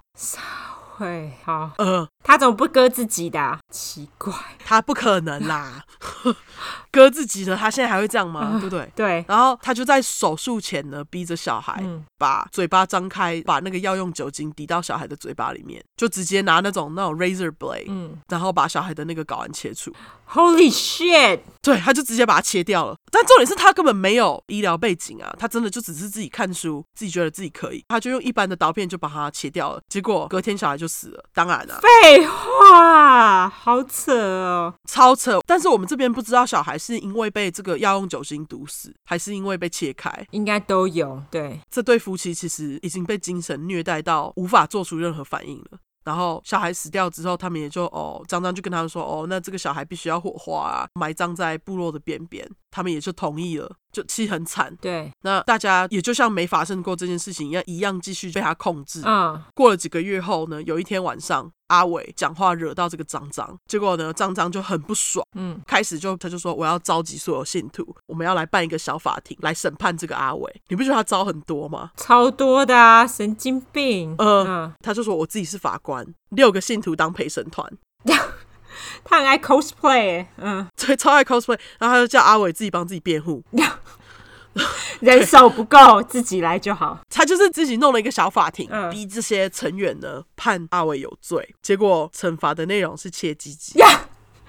我觉得他对鸡鸡有一种执着，你知道吗？他就是 想要把男生的男性特征都去掉。对，就是只有他可以有鸡鸡，而且他的鸡鸡很大。嗯，对。阿伟这时候当然是不愿意啊，想说干，我又没有做什么，我只是讲了一句话，为什么我要被切鸡鸡啊？然后他就跟阿伟说：“相信我，切鸡鸡可以治疗你的偏头痛。”因为阿伟他其实一直以来都有偏头痛的问题。OK，张张就利用这个，然后来说服他。OK，所以他被切鸡鸡其实并不是因为说错话，是因为要治头痛吗？没有，就是他也有说错话，他就是要惩罚他，但是他就是用其他的理由让他心服口服就对了。对，那。为什么要说服他让他心服口服呢？因为呢，他还准备了一张手术同意书要阿伟签。哦、oh，OK，可是 是不是很贱？超贱！可是那应该无效吧？因为他不是医生。可是也算是一种契约啊，也是签约。嗯，没错。对啊，所以他就说服阿伟说：“相信我，真的。”就阿伟就被他说服了，他就签字了。好，结果呢，整个手术过程呢是在他们那个蚂蚁教里面的厨房平台，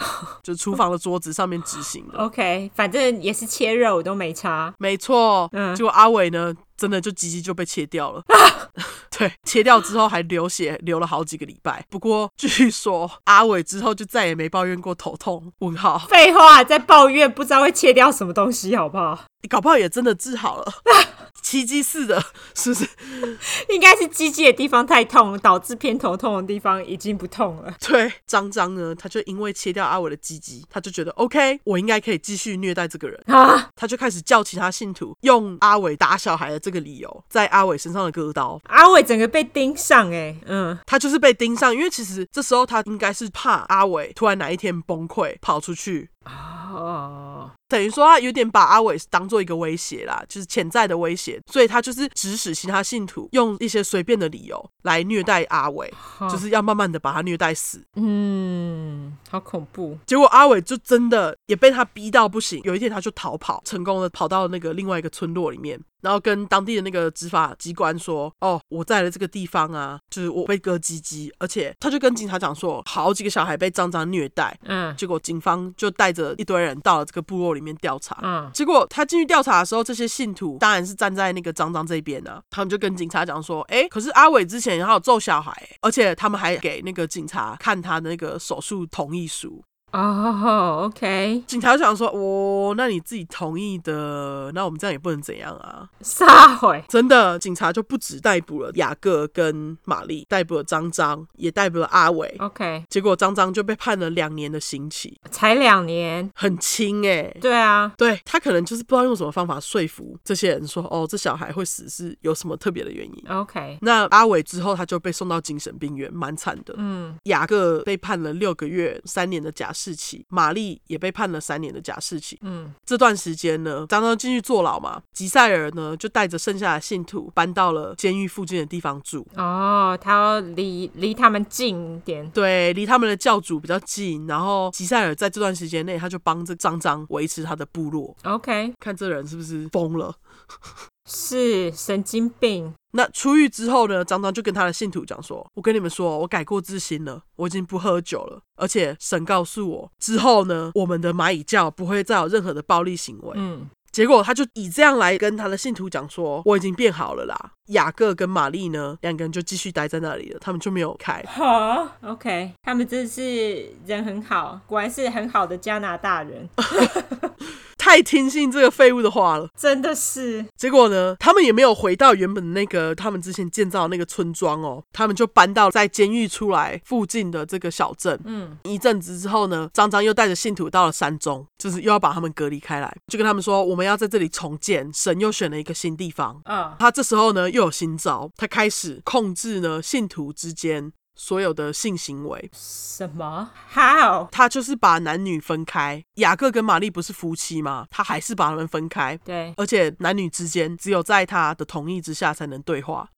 OK，他不是变好了吗？但是他自己说啊，嗯，而且呢，只要信徒呢一违背他讲的话，他就会马上把他们关禁闭。那这时候，因为他们不是在重建一个小村落吗？对，结果因为食物短缺，张张又开始指使信徒去超市偷东西。就因为实在偷的太频繁了，不久后就一个个就都被发现他们在偷东西这件事情。结果当时的警察呢，给他们处罚也很妙，超轻。嗯，他们就说你们这群人呢，就不能再到我们这个镇里面消费了。就这样，就也没被关。啊哈，就为了钱呢，张张就想说，那不然我们就跟之前一样，继续卖面包好了。这时候他就以这个 Anthill Kids 这个名字注册了一个公司。OK，他们不止卖水果之外，还做面包、卖面包。嗯，当蚂蚁叫的金钱收入开始比较稳定之后呢，张张又开始了他的老习惯，他开始喝酒，然后跟他的信徒讲说呢。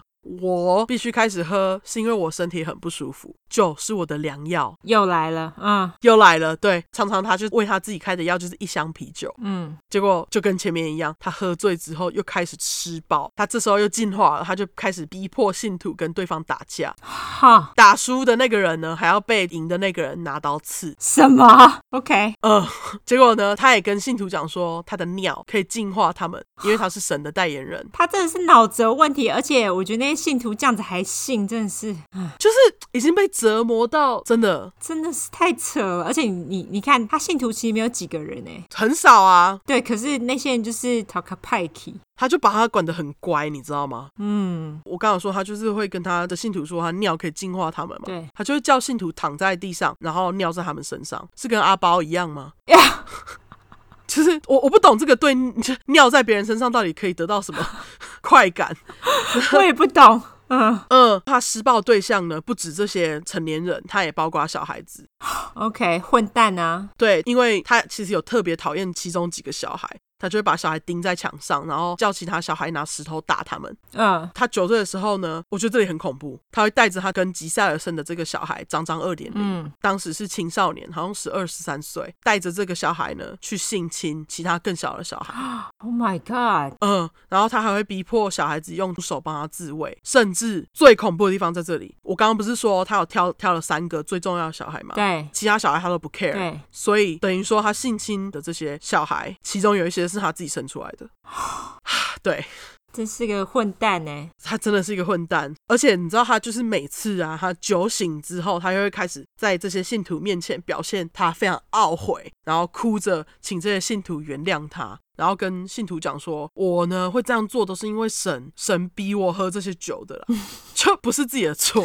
OK，他真的很很多理由哎，超多理由。那因为他就是虐待小孩，虐待到不行。嗯，据说在这个时候呢，其中一个母亲，他就带着自己五个月大的小孩，嗯，到雪地里面放在那边放一个晚上，让小孩冻死，觉得就是这样子对小孩来讲才是一个解脱。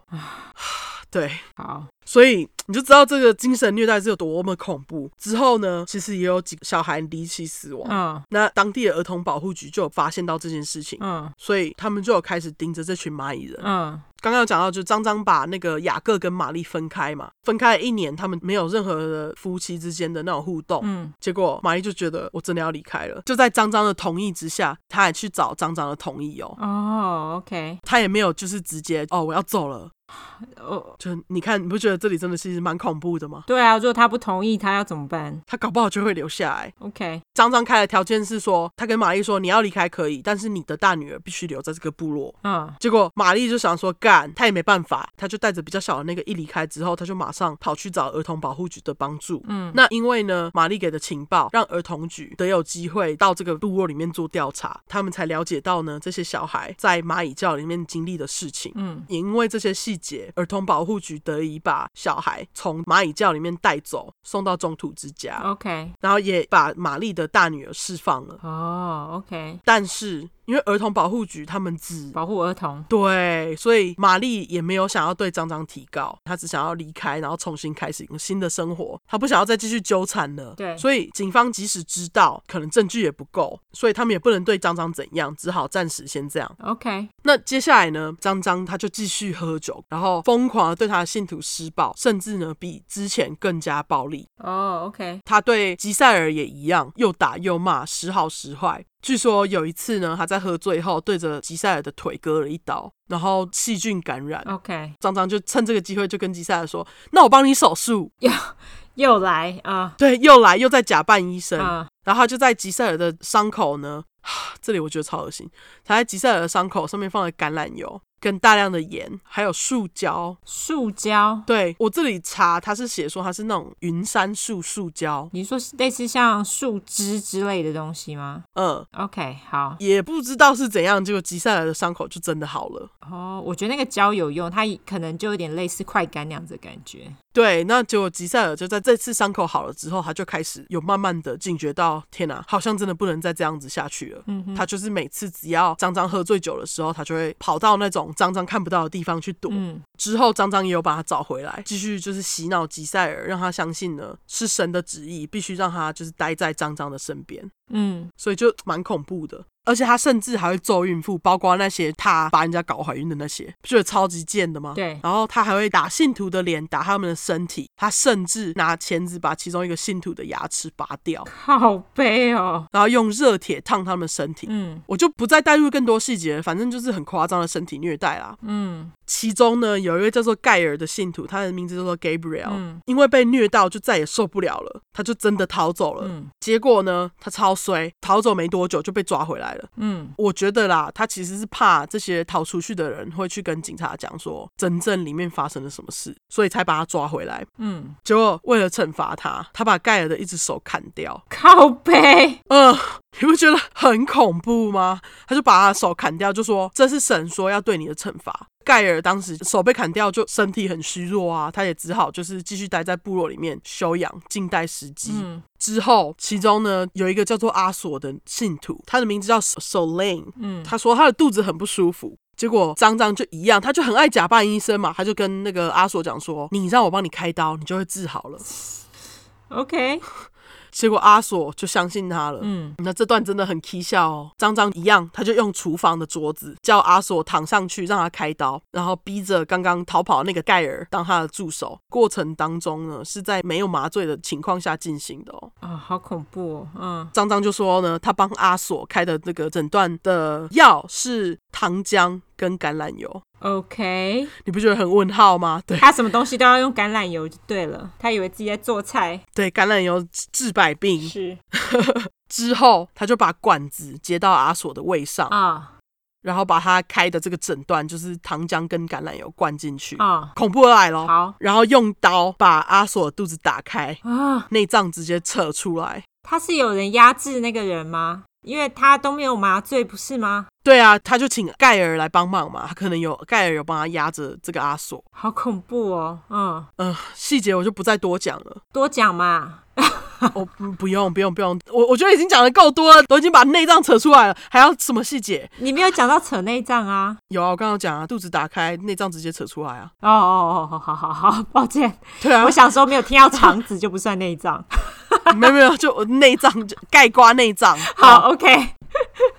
好，结果呢，他就叫信徒就随随便便把他缝起来，想当然尔，隔天他就死了，因为他失血过多。好恐怖哦！啊、嗯，就他就一样开始跟其他信徒讲说，阿索他走了，只是因为受到神的召唤，他根本就是要把其他人都杀死吧？我觉得啊，慢慢的，真的是哎，我觉得他根本就是以他们来当做实验。对啊，而且是一个很奇怪的实验——橄榄油实验。对啊，阿索死后还不够哦，他就在阿索的头上挖了一个洞，然后命令这些男生跟他一起练尸癖。我们再复习一次练尸癖的英文：necrophilia。necrophilia，嗯。他就是挖了一个洞，叫部落里面的男性全部跟他一起对着这个阿索的头自慰，然后射精进去，他在那个阿索的头挖挖出来那个洞。那个洞多大？我想知道。我不知道，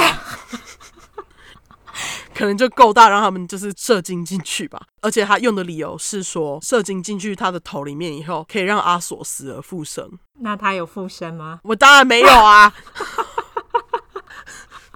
他还在他头上钻了一个洞，哎，超靠背的啊。Oh, OK，对，对不起，这个地方真的是非常的 graphic，抱歉。OK，哦，没有啊，我喜欢听，嗯，然后呢，我我会跟听众抱歉，好吗？然后阿索就非常确定已经死透，吉赛尔就跟张张讲说，他都已经死了，我们应该要把他好好的火葬掉。那这个靠背的人呢，他就在阿索呢在火葬之前，他也就是去把人家一块肋骨拿出来当做纪念品。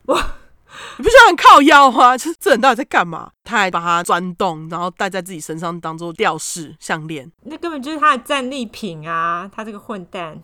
就是啊，对啊。然后这时候呢，盖尔就看到这个阿索凄惨的死法，嗯，他就决定再偷跑一次。OK，结果这次盖尔就成功逃到警方那边。那这时候盖尔其实身体状况其实也已经很差，他要是没有逃到警方那边去，他搞不好很快就会死了。嗯哼，他逃到警方那边去的时候，他就开始跟警方说：“哦，我的手为什么会不见啊？就是被砍下来的啊。嗯”还有阿索死掉这件事情。嗯，那这是因为证据足够，所以警方是以他砍下盖尔手这件事情逮捕了张张。嗯，在慢慢调查之后呢，以杀了阿索的名义，成功的定这个张张的案，就起诉他。对，就起诉他。然后在张张呢。呃，被抓之后，大部分的成员终于决定离开他了。嗯，真的是终于，包括那些小孩子。嗯，那最后呢，警方呢就起诉了张张嘛，然后之后就判他刑。砍掉盖尔手这件事情呢，他们是判他十二年。杀死阿索的这个名义呢，判张张终身无期徒刑。最后，张张在二零零二年被送到监狱。OK，终于，对，终于。